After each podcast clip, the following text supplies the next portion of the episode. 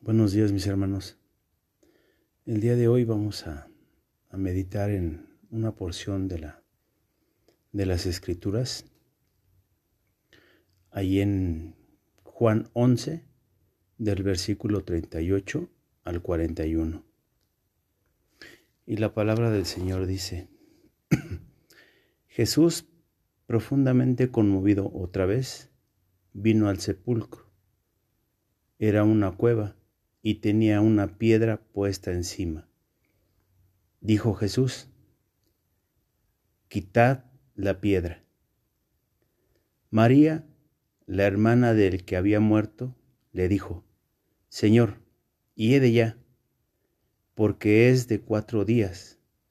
Jesús le dijo, ¿no te he dicho que si crees, verás la gloria de Dios? Entonces quitaron la piedra de donde había sido puesto el muerto. Amén. Este, este es un, un milagro pues, de, los, de los más grandes que, que hizo Jesús mientras estuvo aquí en, en la tierra. La resurrección de un muerto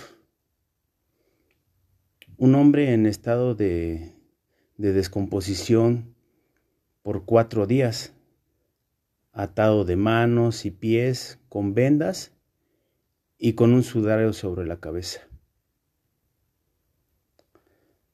Además, este milagro fue hecho en, en público a un hombre bien conocido en su comunidad. Según, según el Evangelio de Juan, este milagro fue también el último antes de la crucifixión de Jesús. Este milagro fue el que rápidamente produjo a, a nuestro Señor Jesucristo a la, a la crucifixión. Consideremos ahora el milagro de la resurrección de Lázaro. ¿Qué nos dice? ¿Qué nos enseña? ¿Y cómo fue hecho? Mm, la, primera cosa que tuvo que pasar para que, el, eh, para que el milagro ocurriera fue que tenían que quitar o remover primero la piedra. Esto lo dicen ahí en el versículo 41. Entonces quitaron la piedra de donde había sido puesto el muerto. Frecuentemente hay una, una, piedra entre nosotros y un milagro. Nosotros podemos orar, orar y orar. Podemos aún clamar en voz alta y volvernos muy fervientes en nuestras oraciones podemos, no sé, añadir ayuno a nuestras oraciones y mantenernos en una oración acerca de ciertas peticiones por días, por semanas, por meses y a veces hasta por años.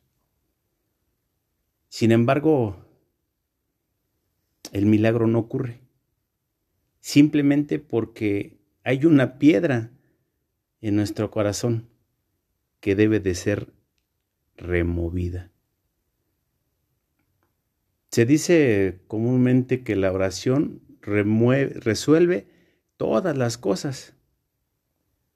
Bien, pero no hay que olvidar que la oración sí resuelve todas las cosas, siempre y cuando no haya piedras en nuestro corazón. Y cuando nuestras oraciones sean para la gloria de Dios y no para gloriarnos a nosotros mismos. Hay que tener un, eh, eh, atención debida a esto, no para gloriarnos, a nosotros mismos. Así que hasta que la piedra, hacía, hacía hasta, hasta que la piedra fue removida de enfrente de la tumba, el milagro de la, de la resurrección pudo ocurrir. Lo que estaba estorbando ahí o lo que se interponía entre Jesús y Lázaro era una piedra. Jesús estuvo esperando que la piedra fuera fuese removida.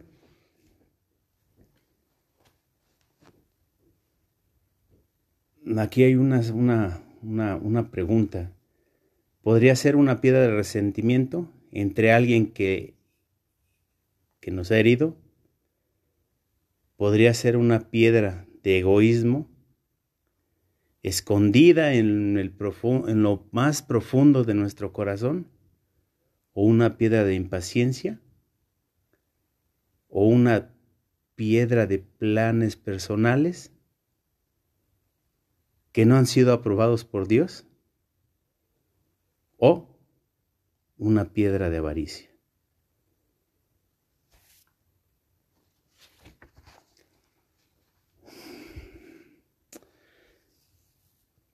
Hay que analizarnos, mis hermanos, analizarnos a, profundidad y ver qué, qué piedras tenemos ahí, obstaculizando para que ocurra ese milagro, ese milagro que a veces, que a veces esperamos, que a veces esperamos a veces por días, por meses, por años, como lo decía anteriormente y que no ha sucedido. Y nos preguntamos, ¿por qué? ¿Por qué? ¿Por qué? Si yo oro, yo oro. Hay que analizarnos a, profundidad, mis hermanos, hay que meditarlo. En cuanto a este evento con Lázaro, lo que le impedía que el milagro tomara lugar fue una piedra de, de incredulidad. Lo vemos ahí en el versículo 39. Que cuando, cuando, cuando Marta le dijo a, Jesús que, que, que, ya él hiede, porque ya es de cuatro días.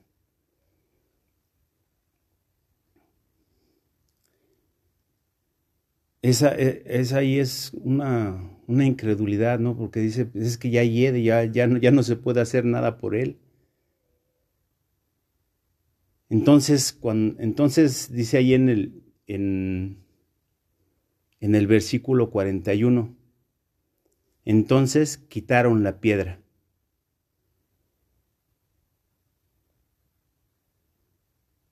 ¿Quién quitó la piedra? ¿Lo hizo Jesús? ¿O lo hicieron la, la gente con quien estaba él? Era Jesús que resucitaría al muerto. Pero ellos, o sea, los que estaban con él, tenían que quitar la piedra. Aquí nos podemos hacer una pregunta. ¿Qué es más difícil? ¿Quitar una piedra o resucitar un muerto? Al principio es posible que, que digamos, pues es más fácil quitar una piedra que resucitar un muerto. Pero al considerarlo, al meditarlo, podemos llegar a la conclusión de que es más difícil para nosotros remover una piedra que para Jesús el resucitar un muerto. Amén. Aquí nos podemos, nos podemos hacer una pregunta. ¿Tenemos alguna piedra en nuestra vida? Y si la tenemos, hay que removerla. Nosotros somos los encargados, los que tenemos que remover esa piedra para que los milagros sean hechos, para que Jesús pueda obrar en nuestras vidas. Hay que confesar nuestros pecados, arrepentirnos de ellos. Dice la Biblia que tenemos que vivir en un constante arrepentimiento. Haciendo esto, entonces Jesús hará el milagro de una resurrección, una resurrección a una vida nueva, a una vida del Espíritu. Él nos librará y nuestras oraciones comenzarán a ser contestadas. Gloria a Dios. Después de que las piedras hayan sido quitadas, las, las oraciones llegarán a ser efectivas.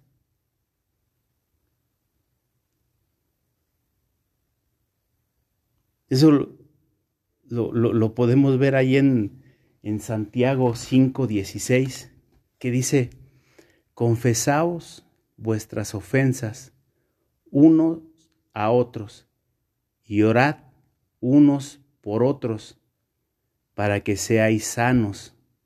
La oración eficaz del justo puede mucho. Amén. La oración eficaz del justo puede mucho. Amén.